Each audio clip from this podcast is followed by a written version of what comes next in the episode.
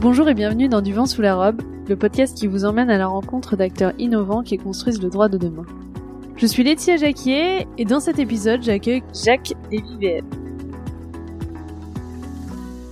Avec Jacques, nous avons parlé de la méthode qu'il a développée au travers de Case Law Analytics, non pas pour faire ce qu'on appelle de la justice prédictive, vous savez ce terme qui déchaîne les passions et les craintes, mais de la quantification d'aléas judiciaires.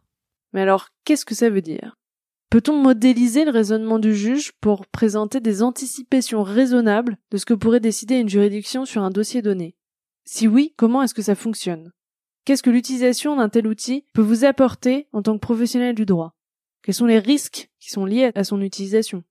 Est-ce fiable? Est-ce éthique? Vous obtiendrez les réponses à toutes ces questions en écoutant cet épisode. J'espère que cela vous permettra de mieux comprendre de quoi il s'agit et vous donnera envie d'en savoir plus. Bonjour Jacques, merci beaucoup d'être avec nous aujourd'hui. Je suis ravie de vous recevoir dans ce podcast, d'autant que notre interview était initialement prévue il y a quelques mois et qu'avec le confinement elle a été décalée, donc je suis doublement heureuse.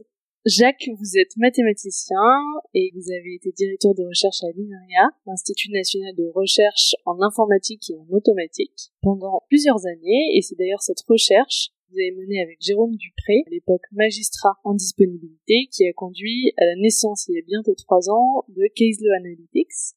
Votre objectif au travers de cette start-up, utiliser l'intelligence artificielle et des modèles mathématiques pour quantifier l'aléa judiciaire et présenter des anticipations raisonnables de ce que pourrait décider une cour sur un dossier de données.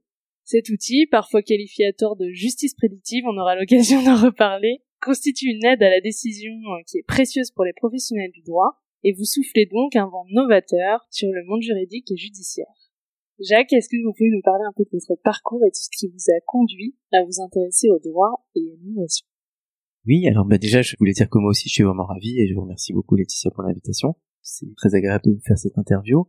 En fait, vous avez déjà tout dit sur Queso, donc euh, on pourrait presque s'arrêter là. C'était un très très bon résumé. Donc effectivement, comme vous l'avez dit, je suis un pur produit de la recherche publique puisque j'ai passé pas quelques années, mais en fait quasiment toute ma carrière, donc ça veut dire à peu près 30 ans à l'INRIA. Vous faites plus jeune, c'est pour ça j'avais marqué ah, nombreuses années, puis je me suis dit en vous voyant, bon, on va raccourcir un peu en mettant plusieurs. oui.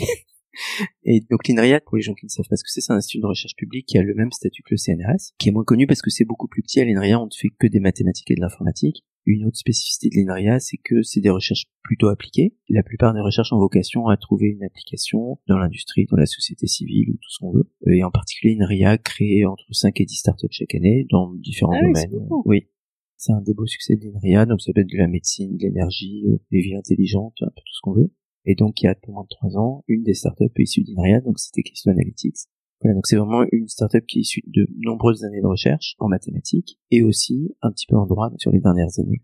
Voilà, et donc pour conclure sur mon parcours, à l'INRIA, donc j'ai dirigé plusieurs équipes de recherche et le thème de mes dernières équipes, c'était effectivement la quantification de l'aléa dans des phénomènes qu'on appelle essentiellement aléatoires, ça veut dire des phénomènes qui n'existent que parce qu'il y a un aléa, sinon ils pourraient pas exister. Le cas le plus simple, c'est peut-être celui de la finance, quand on regarde les marchés financiers, si à un moment donné quelqu'un veut acheter une action et quelqu'un d'autre veut la vendre, c'est que celui qui veut l'acheter pense qu'elle va monter, celui qui veut la vendre pense qu'elle va descendre. Si on savait vraiment où elle serait demain, il n'y aurait pas de transaction. Il y a d'autres mécanismes plus compliqués, mais il y a au moins ça. Donc le fait que les marchés financiers existent, c'est parce qu'il y a un aléa, et donc on peut pas dire je vais pas tenir compte de cet aléa puisque c'est lui qui est central, et c'est la même chose en droit, et donc c'est pour ça que j'étais amené à m'intéresser au droit. Donc euh, initialement, votre recherche, elle était plus générale que le droit, et ensuite, vous êtes vraiment centré sur l'application de cette recherche au droit. Oui, ma recherche c'était quand on a des phénomènes comme ça où l'aléa est présent au cœur du phénomène, qu'est-ce qu'on peut dire? Donc euh, c'est pas parce que c'est aléatoire que c'est arbitraire. Les gens confondent parfois les deux. Quand c'est aléatoire, ça veut pas dire que n'importe quoi peut se passer. Les marchés financiers, ils ont quand même une certaine logique dans leur mouvement, sauf quand il y a des crises. Mais donc on peut pas prédire ce qui va se passer, mais on peut décrire cet aléa, on peut décrire sa géométrie, comment il est structuré. Et l'essentiel de ma carrière, oui, c'était de fabriquer des outils pour les décrire, en général, mais surtout avec une application dans un domaine donné. Donc ça peut être la finance, ça peut être la médecine, ça peut être la géophysique, ça peut être le trafic sur Internet, ça peut être plein de domaines où il y a toujours cet aléa. Donc comment est-ce qu'on peut fabriquer des outils pour le contrôler, sans prédire, mais le contrôler quand même? Et qu'est-ce qui vous a amené justement à créer euh, Case Analytics et à vous spécialiser sur le droit?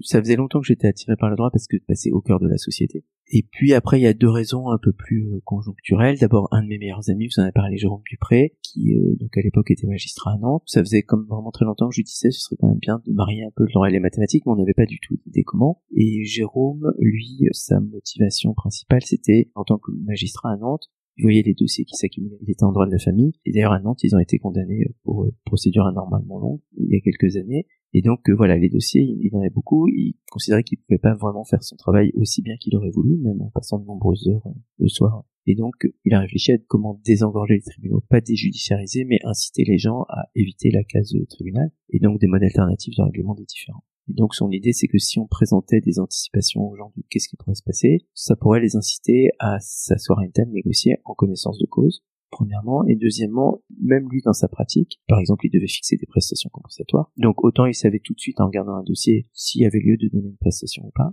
autant fixer les montants la loi ne dit pas comment fixer le montant, elle dit il faut regarder la durée du mariage, les disparités des revenus, etc., les sacrifices. Mais après, c'est combien d'euros? Et donc, quelquefois, dix minutes avant de décider, il pouvait hésiter entre des montants très différents. Donc, avoir un outil qui dit voilà les usages dans votre cour d'appel ou dans votre tribunal, ça donne un référentiel, c'est un miroir. Et après, le magistrat fait ce qu'il veut, mais il a une connaissance. Ça, c'était sa motivation. Donc, quand il a l'idée de ça comme application, ben, on a réfléchi que, en droit, un peu comme en finance, l'aléa a aussi une condition d'existence. Alors là aussi, je simplifie beaucoup, mais au civil, souvent, on va au tribunal parce que chaque partie pense qu'elle va pouvoir convaincre le juge. Si on pouvait savoir ce que je vais décider, ben évidemment on n'irait pas parce que c'est pas la peine de payer un avocat et d'attendre deux ans pour avoir un résultat qu'on connaît déjà. Donc il y a un aléa qui est vraiment constitutif. Pas toujours, hein, bien sûr. Il y a le pénal et puis il y a des fois on y va pour euh, marquer des points ou pour la réputation. C'est psychologique aussi. Voilà, on veut faire valoir son nom. Mais quand même assez souvent, surtout dans le domaine commercial, les gens ils ont pas de temps à perdre, donc ils y vont parce qu'ils pensent qu'ils seront condamnés moins ou plus. Ou... Donc il y a cet aléa et du coup c'est intéressant d'étudier avec les outils que moi j'ai développés pendant 20 ans. Donc on va dire que ça c'était les motivations nobles. Et puis après il y a la petite histoire que je rencontre aux investisseurs parce que quand on fait des pitchs pour lever des fonds, faut avoir une histoire rigolote. Celle-là, c'est que il y a à peu près dix ans, mes parents étaient impliqués dans une procédure judiciaire avec leur syndic de propriété et euh, ça a duré très longtemps. Donc on a pris un avocat pour essayer d'obtenir un gain de cause. On a eu gain de cause, mais au bout de sept ans. Et au bout de cinq ans, moi j'ai demandé euh, à notre avocat si on avait nos chances de gagner. Et il m'a regardé avec euh, une drôle de tête et il m'a dit bah monsieur c'est du droit, on peut pas savoir. Donc comme moi c'est mon métier de quantifier l'aléa, bah, je me suis dit que j'allais consacrer le reste de ma vie à lui prouver qu'il avait tort et donc de créer question C'est vendeur. Oui, et c'est nos clients maintenant. Ah, bah, voilà. et justement, donc on parlait des termes justice prédictive. Vous disiez que bah, c'est tout sauf de la prédiction. Est-ce que cette terminologie, qui est souvent utilisée pour euh, décrire euh, des outils euh, comme le vôtre ou comme celui de Prédictis, est préjudiciable à des outils comme celui de Case Law? Alors, à vrai dire, je sais pas comment on s'est trouvé embringué dans cette histoire de justice prédictive, puisque nous, on l'a jamais employé, ce mot. Beaucoup de gens l'ont utilisé alors, c'est quelque chose d'assez compliqué. Il y a plusieurs aspects. D'abord, je pense que le milieu juridique ou judiciaire aime bien se faire peur avec ça. On peut pas compter le nombre de conférences ou de colloques qui ont lieu et nous on a été invités peut-être au moins à 30 colloques depuis le début qui sont consacrés à ça. Donc je pense que ça réveille un peu les gens. Après, un peu plus grave, je pense aussi qu'il y a des gens qui s'en servent comme d'un épouvantail en disant ou justice prédictive, donc évidemment c'est pas bien, et donc on va mettre le là sur des gens qui font des choses innovantes parce qu'on n'a pas envie de bouger. Ça c'est un peu plus questionnable à mon avis mais parce qu'ils se servent de l'argument la justice prédictive va nous remplacer, on va disparaître, euh, voilà. Euh, Ou alors c'est la euh, déshumanisation de la justice, etc. Oui. En fait, la première fois que j'ai entendu justice prédictive, il suffit de réfléchir quelques secondes pour se dire justice prédictive, donc c'est la machine qui va prédire, mais si elle prédit, en fait, elle prescrit, puisque on va demander à la machine ce qui va se passer, donc on va laisser la machine juger. Donc tout de suite, c'est des juges robots. Évidemment, personne ne veut de juge robot. En fait, tout le monde préfère aller au tribunal et que le juge vous donne tort, mais qui vous a écouté, qu'une machine et on presse sur un bouton, on a raison, on a tort. Donc euh, le côté humain et aléatoire, en fait, les gens le veulent. Aléatoire entre autres parce que ce jour-là, votre avocat est plus en forme, ou il a mieux préparé son dossier, ou le juge est plus enclin. Voilà, euh, il a fait un reportage la veille. Il y a beaucoup d'études là-dessus qui montrent que oui, il y a une influence. Mais en fait, on est prêt à jouer ce jeu-là parce que c'est humain. Donc euh, effectivement, quand on dit justice prédictive, ça fait peur à tout le monde. Donc oui, je crois qu'il y a aussi des gens qui se sont servis de ça. Et puis c'est ce que je viens de vous raconter. Je me suis intéressé à ça parce que j'ai réalisé que la justice, enfin en tout cas les décisions judiciaires, sont un phénomène essentiellement aléatoire, donc je peux pas après dire c'est prédictif, puisque justement non. Voilà, donc c'est pour ça que comme vous l'avez dit au début, on préfère parler de quantification de la judiciaire, même si c'est un peu moins clair pour les gens, mais on expose les diverses pratiques qui sont faites dans une cour. Quand on parle de quantification de l'aléa judiciaire, on parle principalement de deux méthodes, deux approches. La vôtre, euh, qui est une approche plutôt de modélisation du raisonnement du juge, et une approche comme celle, par exemple, de Predictis, qui est plutôt une approche d'analyse statistique. Est-ce que vous pouvez nous expliquer les différences qui existent entre ces deux méthodes et pourquoi vous, vous avez choisi cette méthode? Oui. Alors effectivement, les gens qui sont dans la mouvance justice prédictive, il y en a plusieurs. Donc ce que font ces gens, c'est que ils ont des grandes bases de données de décision, souvent de l'appel, mais ça peut être aussi de la première instance. Donc ils en ont vraiment beaucoup, ça se compte en millions, même si finalement c'est pas tant que ça. Et donc typiquement, vous allez interroger leur base de données en donnant un certain nombre de critères ils vont sortir de leur base de données tous les arrêts qu'ils ont trouvés. Donc par exemple, on va taper prestation compensatoire, mariage, euh, durée de 10 ans, etc., quelques critères. Ils vont trouver, mettons, 1000 dossiers qui correspondent à ces critères. Et ils vont dire sur ces 1000 dossiers, il y en a 600 où une prestation compensatoire a été donnée. Donc vous avez 60% de chance avec les critères que vous avez rentrés. De... Donc c'est assez faux de dire qu'il y a 60% de chance, c'est plutôt de dire statistiquement sur les dossiers passés que nous on a analysés, il y en a 60% pour lesquels il y a une prestation. Et après on peut aussi calculer le montant moyen si on veut. Oui. Donc ça, ça s'appelle effectivement faire des statistiques. Pourquoi est-ce que si on le faisait statistiquement ça marche pas? Il y a vraiment beaucoup de raisons. La première, c'est que parfois on demande aux questions éthiques, vous avez combien de dossiers en base pour faire vos calculs? Donc moi je leur dis, bah on en a 200, alors que les autres ils en ont 2 millions ou 3 millions. Parce qu'en fait, si tel éditeur juridique ou Legatech vous dit j'en ai 2 millions, ils ont 2 millions de décisions sur tous les domaines en France. Vous vous intéressez à de la rupture brutale de relations commerciales établies, en France, en 2012, il y a eu un changement, il n'y a que la Cour d'appel de Paris qui est compétente. Et depuis 2012, ils ont pris à peu près 1300 décisions. Elles sont toutes recensées par l'Université de Montpellier. Donc on s'en fiche d'en avoir 2 millions parce qu'il y en a que 1300 qui concernent ce domaine. Donc c'est un petit peu trompeur de dire je vais vous faire des stats sur 2 millions. Non, vous faites des stats sur 1300 dossiers. les autres, euh, qu'ils soient là ou pas, ça change strictement rien. Donc la première chose à voir, c'est qu'en France, dans la plupart des domaines, vu qu'on a accès surtout à des arrêts d'appel, à ces appels première instance, en général, les bases de données dans un domaine en appel sont quand même assez restreintes. C'est rare. Peut-être en droit social, il y en a quelques dizaines de milliers, mais voilà, rupture brutale, c'est 1300. Sur le préjudice corporel, il y en a moins de 10 000, etc. Donc on a des bases de données assez petites. Donc quand vous prenez une base de données, mettons, de 5000 arrêts, et vous commencez à rentrer des critères, à chaque fois que vous rentrez un critère, typiquement, en gros, ça divise la taille par deux. Donc vous partez avec 5000, un critère 2005, vous voyez qu'au bout de 7-8 critères, il vous reste un ou deux dossiers. Donc il n'y a plus de statistiques possibles. Et si vous voulez vraiment caractériser votre dossier, bah vous mettez 20 critères, il y a zéro dossier. Donc dès qu'on fait des statistiques, on fait déjà c'est trompeur parce que soit on met peu de critères pour avoir une grosse base et on peut faire des statistiques robustes, mais du coup on a des dossiers qui n'ont plus rien à voir. Soit vous le caractérisez finement et il y a zéro dossier où il y en a un ou deux. Oui, finalement, ça revient plutôt à faire une recherche plus rapide et plus pointue, mais en termes de statistiques, c'est pas représentatif parce qu'il n'y a pas un assez. Il n'y a pas assez de données. Aux USA, ils le font parce qu'ils ont beaucoup plus de données, donc ça a déjà un peu plus de pertinence. Voilà, donc ça c'est un premier problème, et ça c'est partout, hein, dans tous les domaines. Dès qu'on met 20 critères, nous typiquement on caractérise un dossier par entre 30 et 100 critères. Ben, dès que j'ai mis 50 critères, je suis à peu près sûr que j'aurai aucun autre dossier dans la base. Un autre point, c'est que les statistiques, par définition, c'est sur le passé. Ça n'a jamais servi à quantifier l'aléa dans le futur. On peut prendre l'exemple de la météorologie. Pour prédire la température demain, météorologue, demain on sera le 12, on peut dire je vais regarder les températures des 12 juin des années précédentes pour dire bah voilà en moyenne il va faire tant. Il regarde ce qui se passe aujourd'hui, il mesure des paramètres physiques, ça va être la vitesse du vent, euh, d'où vient le vent, qu'il vient du nord, du sud, etc. Et du coup demain voilà, on met une intelligence du phénomène et on essaye de prédire à partir de ça. On fait pas des stats. Alors depuis que je travaille dans le domaine du droit, j'ai vraiment appris à apprécier des gens de traite au niveau aussi des magistrats, des avocats, que des universitaires. Donc là, il faut pas le prendre mal pour les juristes, mais c'est quand même le seul domaine où on croit que des statistiques sur le passé vont vous permettre de prédire l'avenir. Oui, parce que ça n'a juste pas de sens. C'est ce qu'on fait, même sans utiliser des outils statistiques. Quand on est en cabinet, finalement, ce qu'on fait pour voir un peu quelles sont les chances de succès, c'est effectivement faire d'abord une recherche de toutes les décisions qui ont été rendues, voir lesquelles sont les plus proches de notre cas, et ensuite euh, dire bah voilà euh, il y a eu tant de décisions qui ont été prononcées favorablement à une demande comme les nôtres euh, etc donc finalement effectivement la pratique aujourd'hui en tout cas en cabinet elle est quasiment similaire mais avec un temps de recherche plus important à cette approche statistique. Oui alors c'est peut-être pour ça effectivement. Moi ce que j'ai compris mais alors moi je suis pas juriste donc je le dis avec beaucoup de modestie c'est que effectivement les avocats ils vont chercher des dossiers qui ressemblent. Alors effectivement comme c'est un humain et pas une machine déjà ils en trouvent pas beaucoup donc c'est pas forcément représentatif. Mais après même s'il en trouve mettons trois il y en a peut-être un qui va dans son sens et deux qui vont pas dans le sens. Donc il va étudier celui qui va dans son sens pour voir quels sont les bons arguments. C'est celui-là qui va présenter au magistrat. Mais du coup, la partie adverse, si elle a trouvé les trois mêmes décisions, elle, elle va montrer au magistrat les deux autres. Et donc, finalement, on voit qu'à la fin de la fin, vous faites quand même pas des statistiques. Vous regardez la décision qui ressemble le plus et vous allez chercher les arguments. Oui. Donc là, il y a une intelligence juridique que les machines n'ont pas, mais c'est juste une matière première pour que vous vous alliez dedans et exercer votre expertise en disant, il y a eu tel argument, est-ce que je peux le réutiliser? Donc ça, c'est certainement valide, c'est une bonne idée. Mais là, du coup, on est parti des statistiques pour regarder des cas d'espèces. Donc nous, on fournit un outil qui permet à l'avocat d'exercer son expertise en dehors de toute statistique. Et ce qui vous gêne dans l'approche basée sur les statistiques, c'est que du coup, puisqu'on se fonde exclusivement sur des décisions passées, c'est comme partir du principe que finalement, euh, il n'y aura jamais de changement sur la façon dont les juges statuent sur un cas, et euh, ça exclut notamment les cas de revirement de jurisprudence, etc. Alors, je voulais en parler après, mais effectivement, c'est vrai que c'est figé sur le passé, mais aussi, des fois, on va voir des choses, mais qui sont juste par hasard. Donc, on va dire, statistiquement, il se passe ça. Donc, il y a un exemple célèbre avec des magistrats qui avaient testé euh, un outil qui était fondé sur des statistiques, et ils avaient vu qu'il y avait un comportement un peu bizarre dans une certaine cour d'appel. C'était sur les licenciements, les indemnités en cas de licenciement sont causes sérieuses. Et on voyait que dans cette cour d'appel, quand il y avait un licenciement économique, les pratiques étaient vraiment très très différentes d'ailleurs. Voilà. Donc si on regarde un peu plus près, on voit que dans la base de données qui était utilisée, c'était une toute petite cour d'appel et il y avait eu un énorme licenciement économique avec plusieurs centaines de milliers de personnes, je me rappelle plus.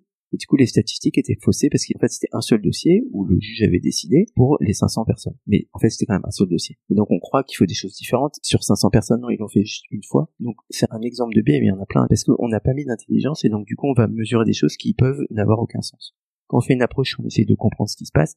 Non, parce qu'on a demandé à des juristes comment ça marche. Et du coup, si on a interrogé des bons juristes, ce qu'on espère, eh ben, on aura forcément des résultats qui ont quand même une certaine intelligence. Voilà. Et après, il y a ce que vous dites, c'est que si on fait des statistiques, c'est sur le passé. Du coup, alors, les revirements, c'est un peu compliqué, mais au moins des évolutions, par exemple. Si je reviens aux prestations compensatoires, quand on fait des statistiques, on va dire, si vous obtenez une prestation, en moyenne, avec certaines caractéristiques, le montant s'étend. Pour calculer cette moyenne, on est remonté, mettons, 10 ans en arrière mais 10 000 euros en 2010, c'est pas du tout 10 000 euros en 2020. Il y a des tables d'actualisation, mais c'est pas très évident d'actualiser. Vous voyez, il y a des fluctuations. Donc, la plupart des outils statistiques, déjà, ils la font même pas l'actualisation. Donc, les résultats sont faux. Donc, c'est un exemple d'autre biais. Ou bien, les évolutions, par exemple, on voit que, en préjudice corporel, les montants qui sont donnés au titre de l'assistance tierce personne, en 2012, c'était en moyenne autour de 15 euros de l'heure, et en 2019, c'était en moyenne autour de 18 euros. Donc, il y a une évolution et on la voit. Donc, si on fait des stats, on va trouver quelque chose entre tout ça si on essaye de comprendre qu'il y a une évolution, on va dire l'année prochaine, ça risque d'être autour de 19 parce que un monde de 1 euro chacun. Donc si la machine a détecté une évolution dans les dernières années, elle va la projeter en espérant que ça continue comme ça, mais on n'en sait rien. Par contre, ce qu'on est capable de faire, c'est de prendre en compte des changements législatifs. Par exemple, le barème Macron dans les indemnités. Donc là, en fait, on dit à la machine, tu as appris un raisonnement, et ben maintenant, dans ton raisonnement, il faut que tu tiennes compte de son barème. C'est une nouvelle règle, et la machine est capable de le prendre alors que là encore une approche statistique peut pas parce que je crois qu'il doit y avoir peut-être une quinzaine de dossiers qui sont passés en appel soumis au bar. Mais du coup, ça veut dire que vous apprenez aussi à la machine les règles de droit?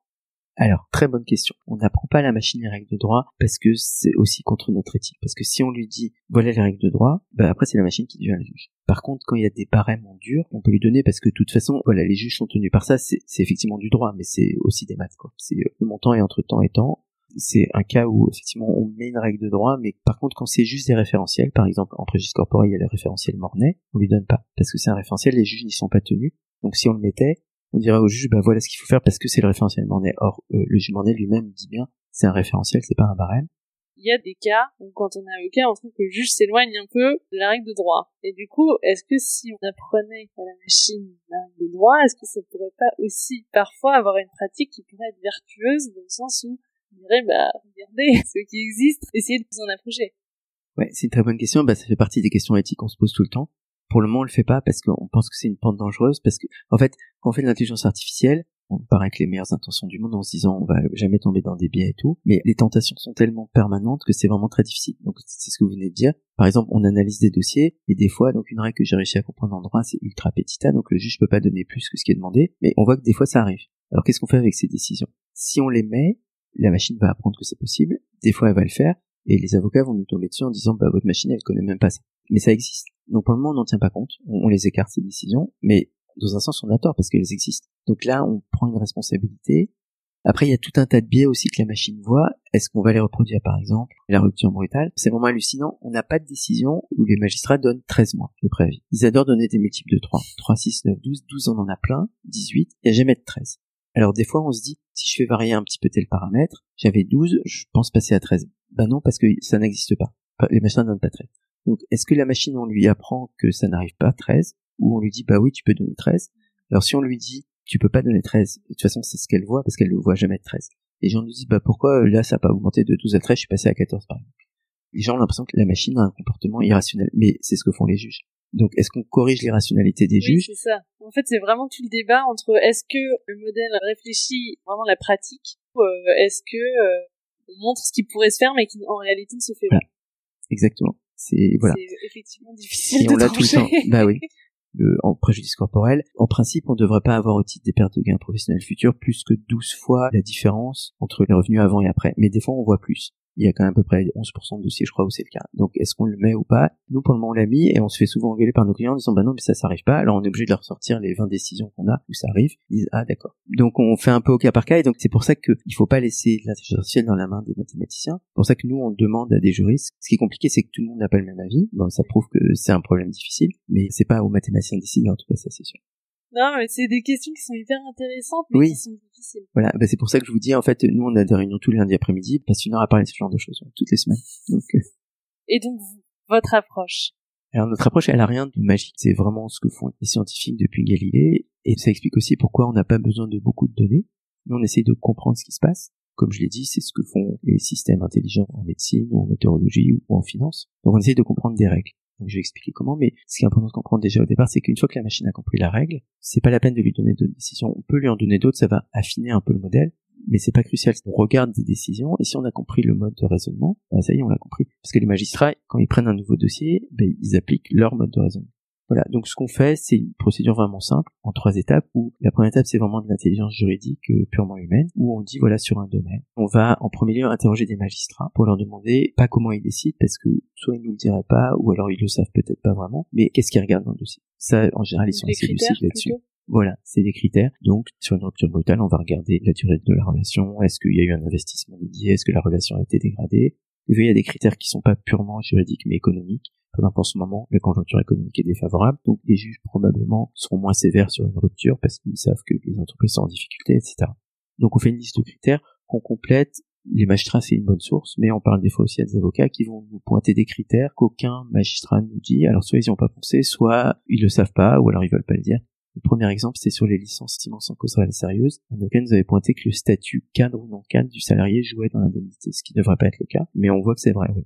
Donc on fait ces six critères aussi avec des avocats, mais ça peut être des universitaires. On a la chance de parler avec pas mal de magistrats, donc on arrive à faire ces listes assez facilement, mais c'est quand même un travail, enfin c'est là qu'est toute l'intelligence du questionnaire éthique, ça va être, enfin pas toute, mais 90%. Donc ça, c'est fait par l'homme? Voilà, par des experts juridiques, et c'est pour ça que je dis qu'on a un processus intelligent, parce que les critères qu'on met dedans, on est sûr que ce sont des bons critères, parce que c'est des magistrats qui nous ont dit, moi je regarde ce critère. Oui, parce que tous les critères, effectivement, ne ressortent pas forcément des décisions de justice. Soit parce Oui. qu'elles sont pas très motivées, soit parce que tous les critères ne sont pas volontairement inscrits. Oui. Alors, il y a des critères qu'on met pas, justement, parce que on pense que c'est pas éthique. Chez Questions éthiques, on passe la moitié de notre temps, d'ailleurs, on travaillerait plus si on le faisait moins, mais à parler d'éthique. Et donc, dès qu'on fait un pas, on dit, mais est-ce que c'est éthique ou pas? Et donc, le plus souvent, c'est autour des critères. Donc, par exemple, le sexe. Donc, surtout en droit de la famille, c'est clair quand même qu'il y a une orientation avec le sexe. Alors, je parle même pas du sexe des magistrats, mais du sexe des parties. On peut imaginer, je vais pas m'étendre, que le sexe, bon, on a décidé de pas le mettre, ni pour les licenciements, même si ça joue aussi. Des gens nous disent, bah, vous devriez le mettre parce que c'est un biais, c'est bien de l'exposer. Oui, effectivement. Non, mais les deux approches se défendent, mais ça permet quand même, si c'est pris en compte, de savoir ce qui nous attend. Oui, tout à fait. Donc, euh, on l'entend aussi. Mais c'est difficile comme débat, je trouve. Oui, bah c'est pour ça qu'on essaye de discuter avec beaucoup de gens et on n'est pas figé. Pareil, quand on a commencé, c'était pas encore interdit d'utiliser le nom des magistrats. Maintenant, on peut pas. Mais nous, dès le début, on l'a pas fait parce que ce qu'on voit en fait, quand j'ai fait des petites expériences au début où je mettais le nom des magistrats, on n'a jamais imaginé le mettre dans l'application. Mais on voulait voir ce qui se passait quand même. Ce qu'on voit, c'est que ça n'a pas de sens de mettre le nom d'un magistrat parce que nous, ce qu'on voit dans nos modèles, c'est que le magistrat X, le lundi matin, il peut avoir plus de similarité avec les décisions du magistrat Y le vendredi qu'avec ses propres décisions le vendredi. Donc c'est pas comme si on avait un magistrat, un type de raisonnement, c'est plutôt il y a un type de raisonnement qui est tel magistrat dans telle situation et tel autre magistrat dans telle autre situation. C'est trop aléatoire. Voilà, c'est plus compliqué que ce qu'on croit. C'est comme si on utilisait le nom des avocats aussi. Il y a des légalités qui notent un peu les avocats sur leur taux de succès. Ça n'a juste pas de sens. Moi, j'ai un ami qui est avocat. Lui, sa spécialité, c'est de défendre des sociétés qui, de toute façon, vont être condamnées. Mais au lieu d'être condamné à 10 millions, grâce à lui, il va être condamné qu'à 1 million. Donc, il perd tous ses cas, mais il reçoit plein de caisses de champagne parce qu'il leur fait gagner beaucoup d'argent. Oui, Et il perd effectivement. tous ses cas. C'est sûr que là, euh, du coup, euh, si on regardait juste s'il a gagné ou perdu, Voilà. Il perd presque tout le temps. nul, alors qu'en fait, euh, non, c'est juste que, en fonction des cas, on Exactement. part avec plus ou moins d'avantages. Voilà. Alors on peut redresser tout ça, mais c'est assez compliqué. C'est pareil pour les magistrats. Dans certains bassins ou certaines cours d'appel, la typologie des gens est différente et donc euh, forcément ils vont prendre des décisions différentes. Mais c'est juste que les dossiers qui arrivent sont différents. Après, il y a aussi des disparités entre les magistrats, Oui. dis pas le contraire, mais Bah, c'est ce qui était mis en avant justement dans les côtés critiques de pas pouvoir utiliser le nom des magistrats. C'était de dire, bah finalement, si on les prenait en compte, est-ce que ça permettrait pas de rétablir une certaine égalité? Sur le principe c'est bien, mais en pratique, finalement, je pense qu'il y aura plus d'effets dommageables que le contraire, parce que voilà, les magistrats n'ont pas forcément la même typologie de dossier devant eux, donc forcément ils sont amenés à pas prendre les mêmes décisions, et je crois que l'effet pervers ce serait que du coup, s'ils se savent mesurer comme ça, ils vont tendance à être plus prudents, à se protéger et à pas prendre les bonnes décisions. C'est Oui, ça c'est peut ce que je crois. influencer. Bon, donc après c'est vrai qu'on comme on a des besoins, on fait aussi des statistiques et on sait par exemple qu'à la Cour d'appel de Lyon, ils donnent des montants systématiquement sensiblement plus faibles qu'à la Cour d'appel d'Aix-en-Provence pour le préjudice corporel. Donc après on peut s'interroger est-ce que c'est les magistrats? Voilà, après euh, est-ce qu'un bon magistrat c'est celui qui prend la bonne décision ou j'ai entendu une définition d'un magistrat c'est celui qui a peu de taux d'appel? Donc voilà, c'est très compliqué de mesurer ces choses-là, il faut vraiment regarder de près. Et sur la question du profilage, aux États-Unis, c'est autorisé, non? Oui. Et est-ce qu'il y a des études qui ont été menées, des retours euh, là-dessus euh, qui montrent Oui. euh, justement l'incidence? Ah bah il y a des effets pervers pas possibles. Il y a certaines juridictions où les gens savent que les juges vont être plus favorables et du coup ça devient vraiment un business. Donc les juges qui sont des juges élus d'ailleurs dans telle juridiction, ils vont faire encore plus de ça parce que ça leur apporte de plus en plus de dossiers et du coup de plus en plus d'affaires. Voilà, c'est un cercle vicieux en fait. Donc le- la bataille après c'est parce qu'en France on peut pas choisir sa Oui, juridiction, mais mais là-bas là-bas, on peut et donc il y a des legal tech en fait effectivement qui disent voilà avec votre dossier il faut prendre tel cabinet d'avocat et aller dans telle juridiction. C'est comme ça que vous maximisez. Mais du coup c'est autoréalisateur. Donc ça c'est ma spécialité en mathématiques c'est étudier des phénomènes où il y a une toute petite inégalité au début qui s'accentue qui s'auto-alimente en fait.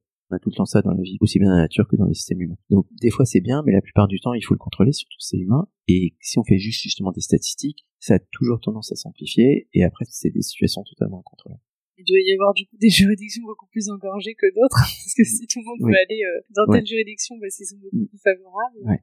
et que les autres sont complètement je pense que- ouais. bah en tout cas le système est tellement différent là-bas Oui, de toute façon. Et euh, donc une fois que vous avez identifié ces critères, Alors donc les critères, comme j'ai dit, c'est vraiment le cœur du travail et c'est entre 30 et 150 critères suivant les domaines. Les licenciements scolaires RCE, c'est assez simple, on a une trentaine de critères. Préjudice corporel, on en a 150. Les ententes, on en a 60, etc. Et est-ce qu'il y a une limite en termes de prise en compte des critères? Est-ce que s'il y en a trop, ça peut pas marcher? Oui, en vrai, 150, c'est quand même un peu le maximum. On peine un petit peu. Après, je dis 150. 150 critères, c'est quand, euh, vous savez, pour les préjudices corporels, il y a une nomenclature des préjudices, la nomenclature d'un TIAC. Donc ça, c'est si on compte tous les postes de préjudice. C'est rare que dans un dossier, il y ait tous les postes de préjudice. En général, il y en a 3, 5, 10, mais il n'y en a pas 30. Sur un dossier donné, on n'a jamais 150 critères qui sont remplis. On a plutôt euh, 80. Et est-ce que dans votre euh, travail de questionnement des magistrats et avocats sur les critères, c'est uniquement quels sont les critères pris en compte ou c'est aussi la pondération, l'importance de ces critères dans la prise de décision? Très bonne question. Alors ça, non, par contre, ça c'est la machine qui va s'en occuper. Parce que c'est assez difficile pour les magistrats ou même pour les avocats d'exprimer cette pondération de façon précise. Et en plus là, on a énormément de variations. Voilà. D'ailleurs, c'est une des forces de modèle, c'est que c'est vraiment la manière dont on calcule ces pondérations qui fait qu'on peut refléter la diversité des jugements. En fait, à un moment, un magistrat va prendre telle décision et un autre telle autre parce qu'ils ont pondéré les critères différemment. Donc si on se fixait sur les pondérations d'un magistrat, on reflèterait ce que fait ce magistrat. Et donc en fait, tout le sel, c'est de tenir compte de ça et de plein d'autres effets, par exemple. Si on vous présente les arguments dans un certain ordre ou dans un certain autre, vous n'allez pas forcément prendre la même décision, même pour les magistrats. Et aussi, si on les présente petit à petit ou en groupe, ça change aussi beaucoup. Il y a des expériences vraiment intéressantes dessus. Nos modèles tiennent compte de ça. Et comment la machine peut arriver à justement comprendre quel est le rôle de chaque critère et sa pondération dans la prise de décision finale si même les magistrats eux-mêmes ont du mal à le quantifier? Alors, je vais pas tout expliquer pour deux raisons. D'abord parce qu'à un moment, ça devient forcément un peu technique, donc euh, c'est explicable, mais euh, il faut faire un petit dessin. Et aussi parce qu'on a un petit peu des secrets, bien sûr. Je veux pas tout raconter. Mais disons que l'approche que j'ai développée dans toute ma carrière, c'est que j'observe des phénomènes de l'extérieur à partir de signaux. Ça veut dire, quand je faisais de la finance, par exemple, je m'intéressais pas à dire pourquoi, c'est la même question que celle que vous posez, pourquoi tel acteur à un moment il achète telle action. Ça c'est trop compliqué, je m'en fiche. Moi je regarde, est-ce que le cours de cette action monte ou descend? Donc je regarde un signal. En droit, on peut faire pareil. Alors, c'est exactement le cœur du courant du réalisme juridique, de dire que finalement le droit, c'est ce qu'on observe dans les décisions des juges.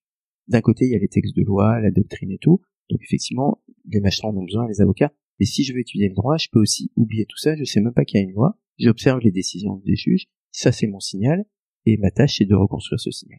Et ça a l'air un peu brutal, mais en fait, c'est comme ça qu'on a découvert le Big Bang et l'origine de l'univers. On observe des signaux et on essaie de comprendre quel est le mécanisme qui aboutit à ces signaux. Donc, si on a suffisamment de signaux, c'est une, approche qui marche pas toujours, mais qui fonctionne quand même assez souvent. Et comment on identifie ces signaux en droit, justement? Alors, donc voilà. Donc la deuxième phase, c'est la phase des signaux. Donc on va analyser un maximum de jurisprudence. Là, on est à peu près exhaustif en ce qui concerne les arrêts d'appel dans chaque domaine. enfin, on se compare favorablement à toutes les bases. Donc disons pour simplifier qu'on a 1000 arrêts d'appel sur un domaine, qui sont à peu près tous les arrêts qui ont été rendus, dans une période de temps assez... On peut pas remonter trop en arrière parce que soit il y a des évolutions, des revirements de jurisprudence, des nouvelles lois, ou le domaine a trop évolué. Donc on remonte typiquement entre 5 et 15 ans. Donc ce qu'on va faire, c'est constituer une base de données où on va simplement analyser chaque décision, une par une, à la lumière des critères. Donc ça veut dire noter les valeurs de tous les critères. Donc là, en fait, ce que vous faites, c'est que la machine, vous avez rentré tous les critères et vous demandez à la machine d'analyser les décisions à la lumière des critères que vous avez identifiés euh, en amont.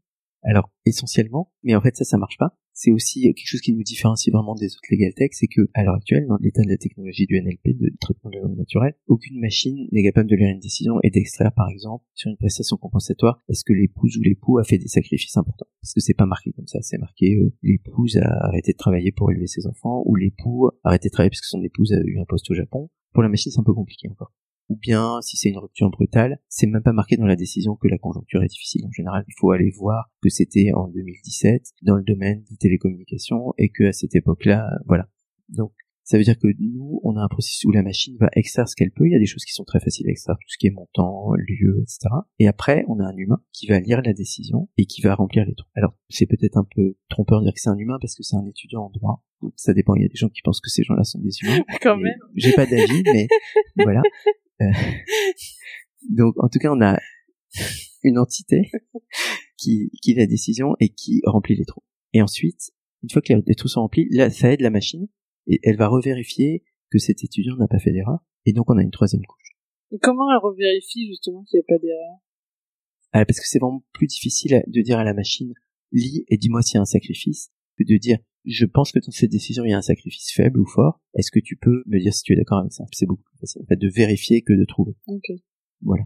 Et puis ensuite on a une quatrième couche où un juriste senior chez nous, donc là un véritable humain, va refaire une vérification. Donc les décisions sont vues quatre fois, deux fois par une machine, deux fois par des humains.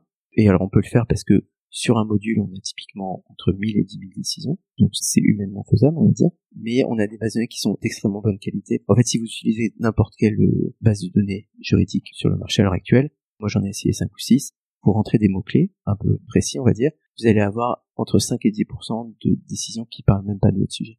Donc ça soulève un petit doute sur les statistiques après qui sont calculées, parce qu'elles sont des fois calculées sur des choses qui n'ont pas de pertinence nous, on a forcément des erreurs parce que voilà, par exemple, sur un domaine où on a 10 000 décisions et son critère, ça fait un million de valeurs, il y a forcément des fautes. Mais dans les tests qu'on fait, on teste la fiabilité, on a entre 2 et 3% d'erreurs dans nos bases de données. Mais du coup, là, ce qui est vérifié, c'est la présence des critères dans cette décision ou c'est aussi l'importance qu'a eu tel critère par rapport à un autre?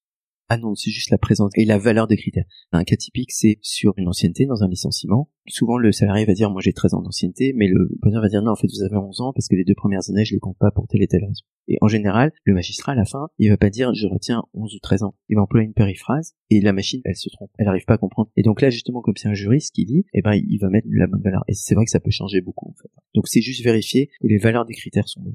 Et donc, euh, ce que vous entendez par valeur des critères, bah, C'est-à-dire que ici, par exemple, le magistrat a retenu 11 ans. Et il a dit, en fait, le vrai chiffre, c'est 11 ans, c'est ce qu'a dit l'entreprise, ou alors c'est 13 ans. D'accord, Voilà. Et donc, c'est crucial parce que c'est, souvent, c'est les points de discussion. Voilà. Et donc, ça arrive dans plein de domaines. Donc ça, on va dire que c'est une phase où il y a l'intelligence juridique et humaine et machine. Parce que la machine analyse quand même les décisions par traitement naturel. Et il y a aussi une intelligence juridique où c'est des juristes qui lisent la décision pour vérifier et remplir les critères comme il faut. Donc on a avec ça une base de données. Et ensuite, bah, c'est vraiment assez simple. Dans la troisième phase, là, il y a que l'intelligence artificielle.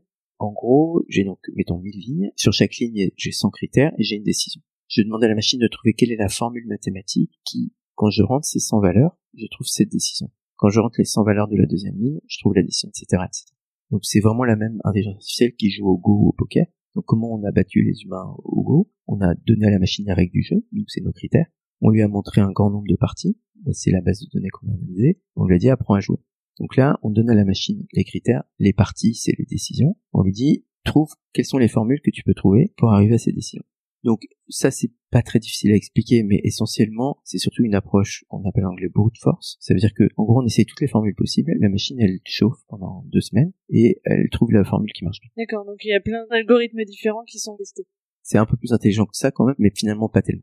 Et donc la machine qui joue au Go, après, au moment où elle joue, elle se rappelle pas les anciennes parties. Elle a appris une stratégie et elle joue comme un joueur humain. Tout ça c'est emmagasiné dans son esprit comme c'est l'humain et il a une stratégie. Donc nous, nos machines, quand on va leur présenter un nouveau dossier, elles appliquent leur formule. Donc en fait, elles ont appris à penser, enfin à raisonner comme un juge.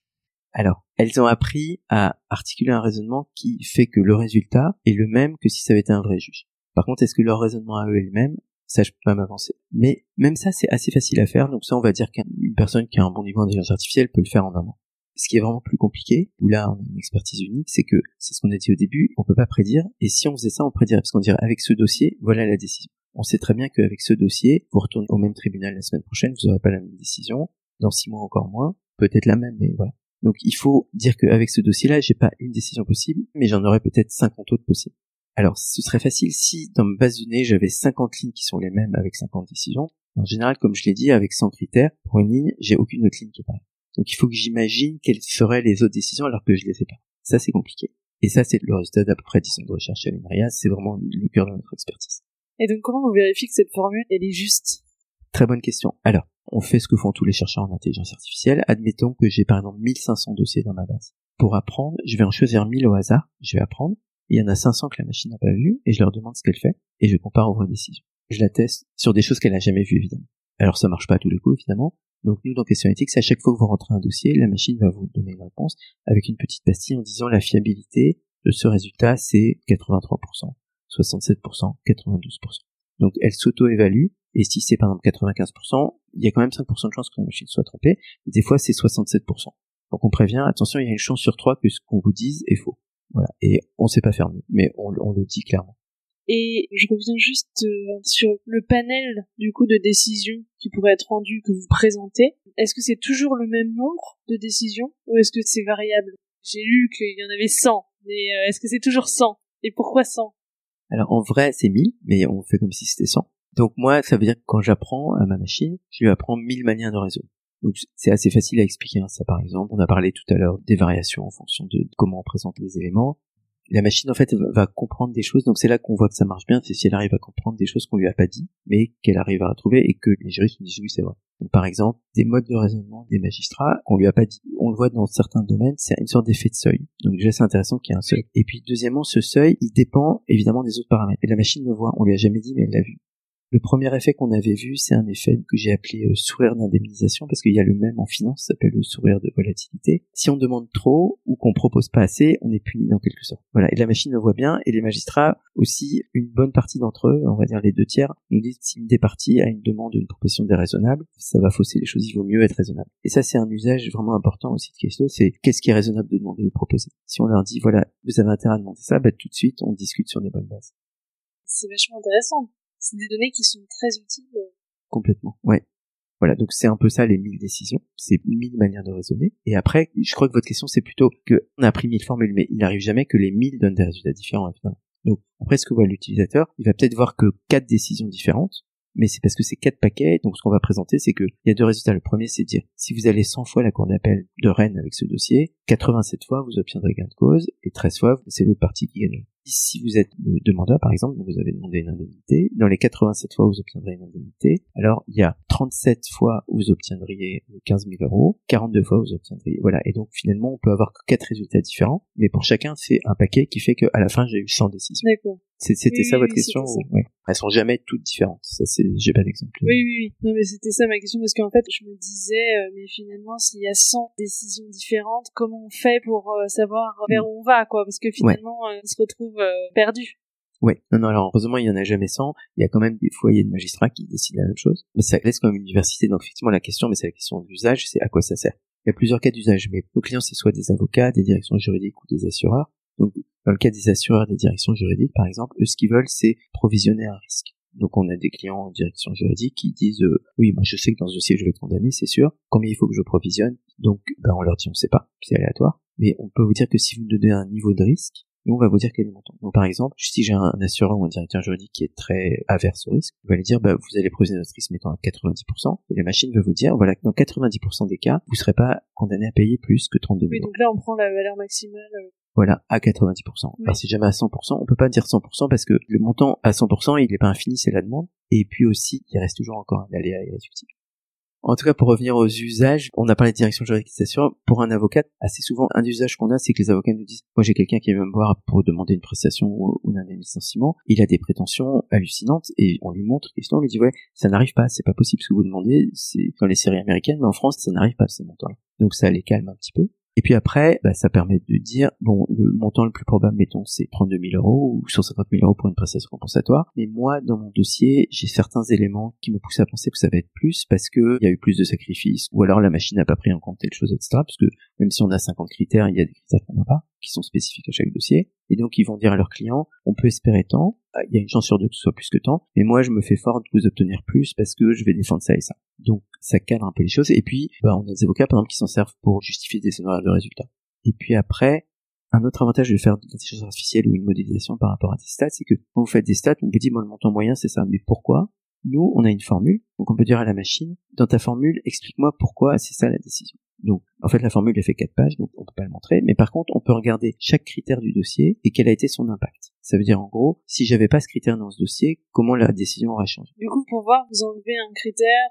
essentiellement c'est ce qu'on ferait. On peut pas le faire parce que ça ce serait trop gourmand en calcul, mais ça revient à ça. Et donc on va dire, bah, finalement dans votre dossier, le critère qui a le plus pesé, c'est le, le fait que les produits étaient visiblement similaires en contrefaçon de marque, et ça a pesé en faveur d'une condamnation avec un impact de 60%.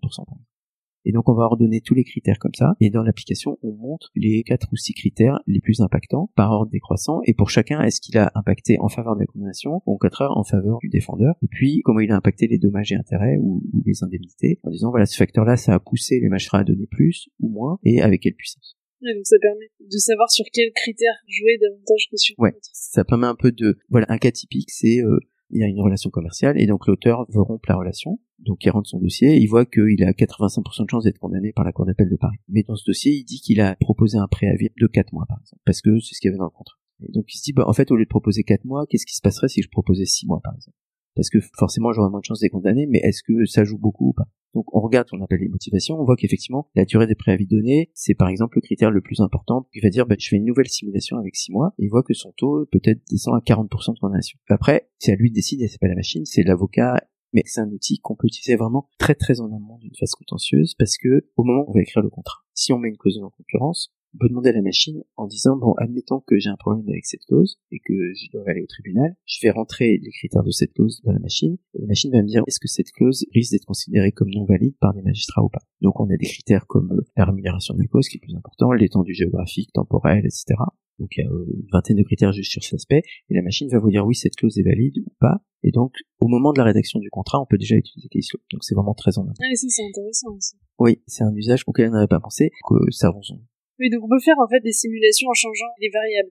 Exactement. En fait, les modèles mathématiques, ça sert à ça. C'est les mêmes modèles que les épidémiologistes utilisent en ce moment avec le coronavirus. On fait un modèle et après on fait varier des paramètres pour voir quelle est la meilleure stratégie. Est-ce qu'il faut déconfiner maintenant? Voilà. Et donc là, c'est pareil, on fait des expériences juridiques ou judiciaires, je sais pas ce qu'il faut dire. Ou alors qu'est-ce qui se passe si je romps ma relation par une notification ou plutôt par une baisse des commandes? Ou qu'est-ce qui se passe si dans une entente euh, je demande une expertise euh, fondée sur la différence avec un marché non affecté ou un modèle économique, etc. J'essaie plusieurs choses et je vois ce qui m'est le plus favorable et après je prends cette stratégie. C'est vraiment un outil de simulation. En fait, Antoine Guérapin, il appelle ce qu'on fait de la justice simulative. On fait des expériences. Et qu'est-ce qu'il y a d'autre comme avantage pour un avocat à utiliser votre outil? Alors pour un avocat, il y a vraiment beaucoup de choses qui sont liées au service au client. Donc il y a déjà cet aspect de cadrer un peu son client. Après il y a donner aussi une image innovante. Dans les domaines qu'on a, évidemment, je l'ai pas dit, mais on peut rechercher dans une base de données jurisprudentielle et donc de façon très rapide et assez fiable. Donc c'est aussi un gain de temps pour trouver les dossiers. L'application permet aussi d'éditer un rapport avec tous les graphes et tous les éléments de question analytics, donc euh, par exemple l'impact de chaque critère. Et donc les avocats s'aperçoivent que finalement question éthique, c'est pas un objet coûteux, mais c'est finalement un outil de profit parce que c'est quelque chose qui met dans leur convention d'honoraires en disant j'utilise tel outil et il vous sera facturé tant. Et compte tenu du prix de l'abonnement, en fait au deuxième dossier, il commence à gagner de l'argent avec Cashflow Ça permet de rentabiliser aussi son Ouais, tout à fait. Et très rapidement, en fait. Après, avec la crise du coronavirus, comme les tribunaux étaient essentiellement à l'arrêt, ça a effectivement quand même un peu développé des modèles alternatifs. Et donc on a eu deux fois un cas assez intéressant où une avocate est venue nous voir, nous a dit bah en fait je voudrais utiliser votre outil parce que je sais que ma consoeur qui défend l'autre partie utilise Caselaw et je voudrais être à armes égales avec elle. Donc c'est aussi un outil qui permet d'avoir une information que tout le monde doit avoir. Et ça c'est vraiment très important pour nous. Par exemple dans tous nos contentieux, on fait très attention que ça ne mette pas un avantage sur une des deux parties. Parce que des fois elles ne sont pas du tout au même niveau d'armes. Par exemple en préjudice corporel, d'un côté on a l'assureur, de côté la victime. Donc on le voit par exemple dans notre tarification. N'importe qui peut se payer l'outil de préjudice corporel. On a une tarification adaptée. Vous différenciez la tarification ça faisait partie des questions que je voulais vous poser. Est-ce que ça crée pas une justice à deux vitesses et une égalité des armes Ouais. Nous, notre premier client avocat, c'était un avocat euh, tout seul dans une petite ville de province. Et un mois après, on a eu un des plus gros cabinets parisiens en droit social. Voilà, donc la tarification est adaptée. Et après, pour les avocats, un de nos plus gros clients, c'est Avocap, une structure d'exercice. Et du coup, bah, chaque avocat d'Avocap, il a question éthique pour un montant vraiment très faible, parce que on s'adresse à un groupe de gens. Et est-ce que votre outil est utilisé par des magistrats?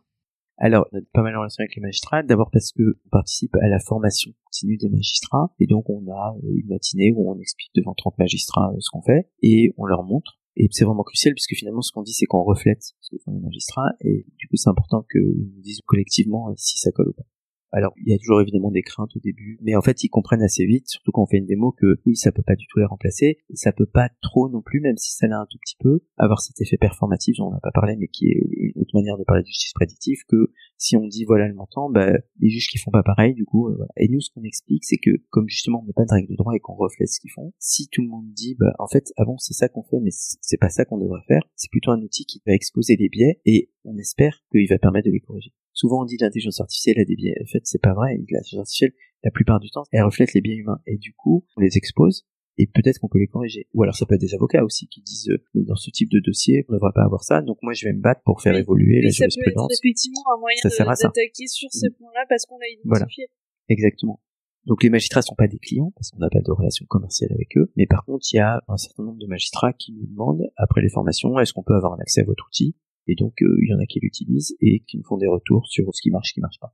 Donc, en fait, finalement, vous les consultez à la fois en amont mm. et puis... Euh, oui, voilà.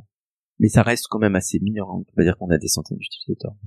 Et du coup, si on reprend le parcours utilisateur, si j'utilise votre plateforme, la première étape, ça va être que je vais remplir un formulaire qui correspond en fait aux différents critères que vous avez identifiés pour ce domaine en particulier. Alors en général, c'est séparé en plusieurs pages. Par exemple, la juridiction, sur une page sur de quoi on parle. Donc, si c'est une prestation compensatoire, la durée du mariage. Si c'est une rupture brutale, la durée de la relation, qu'est-ce qui la caractérise. Et puis après, on a une page qui décrit chaque partie. Voilà. Donc, euh, vous remplissez votre formulaire. Donc ça, c'est quelque chose qui est assez différent de la plupart des legal tech où c'est pas des champs libres où on tape ce qu'on veut et voilà. Là, on remplit vraiment un formulaire précis. On remplit nos 40 critères ou nos 80 critères. La plupart sont pas obligatoires parce que sinon ça peut être assez long. La machine peut travailler même si elle a pas toutes ces informations. Plus on en met, mieux c'est, évidemment. C'est plus fiable. Voilà, donc on remplit ça, mais ça prend typiquement deux minutes, on va dire. On clique sur un bouton, et là par contre c'est à peu près instantané, c'est quelques secondes. La machine vous présente tout de suite le pourcentage de magistrats qui vont vous condamner, et en fait condamnation, la distribution des montants. Et puis dans une autre page, ces fameux impacts de chaque critère. Ensuite, la jurisprudence associée. On vous affiche directement les 10 ou 100 dossiers les plus proches du vôtre dans la vraie jurisprudence. Et puis, la possibilité de créer ce rapport. Sur le pourcentage, bah, c'est juste un pourcentage. On vous dit 87% de magistrats. Et après, c'est présenté sous la forme d'un histogramme on va dire, euh, premier bâton, 23% euh, de juges donnent 17 000 euros, 42% de juges donnent tant, etc. Voilà. après, sur, les chiffres. Ça, c'est sur les chiffres. Et après, sur l'impact, on a un graphe dont on est très fier, mais qui est un, peu compliqué à lire. euh, on va avoir la liste des cinq critères mettons les plus importants. Et pour chacun, on a dessiné, alors on peut pas dessiner 100 juges puisque c'est trop, donc on dessine les 30 juges les plus typiques. On dit pour chacun, il a influencé ce juge-là, ce juge-là, ce juge-là, ce juge-là. Et donc pour chaque critère, combien de juges il a influencé et dans quel sens? Et puis vous pouvez aussi vous mettre sur chaque juge dire bon bah ce juge-là, il a été influencé ça par ça.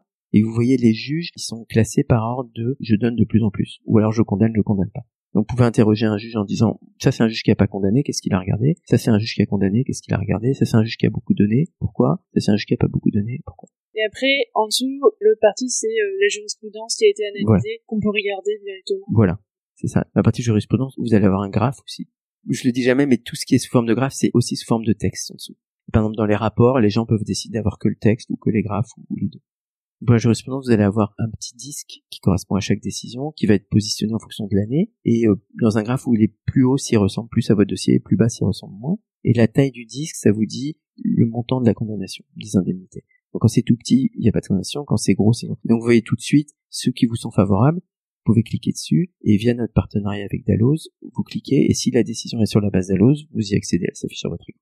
Et justement, ce partenariat avec Dalloz, est-ce que vous pouvez nous en parler?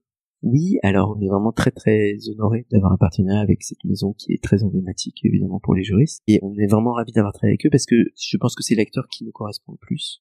En fait, ça a démarré par un concours qui était organisé par le groupe Lefebvre Saru, dont on a été un des quatre lauréats, et donc après ils ont fait des actions avec chacune des quatre. donc nous, ça a pris la forme d'un partenariat assez étroit avec euh, Dalloz, et on espère bientôt avec d'autres entités du groupe. Donc, euh, dans le sens de la question éthique vers Dalloz, c'est en premier lieu l'accès à la jurisprudence si elle est sur les bases Dalloz pour nos clients, ce qui est comme une addition vraiment importante. Dans l'autre sens, les clients Dalloz ont un accès à tarif réduit à Question Analytics, et donc ça leur permet d'avoir un outil supplémentaire, et c'est assez intégré. Et là, on va développer des nouveaux modules avec Dalloz, avec les spécialistes chez eux qu'on n'a pas. Et donc, je pense que pour nous, c'est vraiment une étape majeure dans le Question Analytics. Bah, félicitations en tout cas. Et comment vous choisissez les domaines dans lesquels vous développez votre outil? Est-ce qu'il y a des conditions? Est-ce qu'il euh, y a des domaines qui s'y prêtent plus que d'autres? Alors, euh, donc il y a déjà des domaines où on va pas pour des raisons éthiques, comme le pénal. Ensuite, les domaines qu'on choisit de développer, c'est plutôt les domaines qui nous sont demandés par les clients. Donc ça, c'est pour le choix. Et après, on sait qu'on peut le faire s'il y a deux conditions. D'abord, il faut qu'il y ait quand même un peu de jurisprudence. S'il y a 30 dossiers, on peut pas. Mais on peut descendre assez bas, par exemple, sur les ententes. Il y a assez peu de dossiers, on en a moins de 200. Mais c'est un peu le minimum 200. Donc il faut qu'il y ait au minimum quelques centaines, dans les plus si c'est quelques milliers de dossiers auxquels on a accès. Et deuxièmement, il faut qu'on puisse dresser cette liste de critères où il y a au maximum 100 critères. Parce que si euh, je suis obligé de tenir compte de 1000 critères différents possibles, la machine ne va pas y arriver. Donc dans l'idéal, c'est plutôt entre 50 et 100.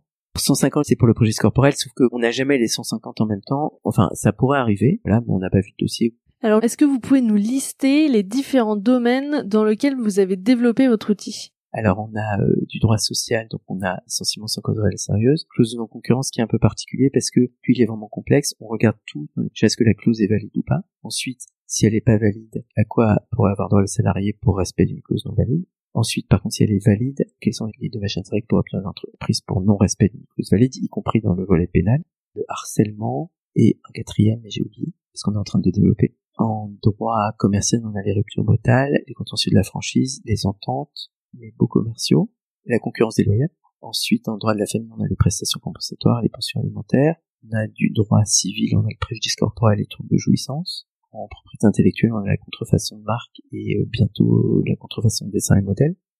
Et ensuite, en droit public, on a les marchés publics de travaux qu'on a fait avec la SNCF et les sanctions disciplinaires de la fonction publique. À quand le droit de l'énergie, l'urbanisme et l'environnement On nous le demande souvent, il faut qu'on le fasse, ah, ouais. C'est ça, je Ben, on peut le faire avec vous. Ah, oui.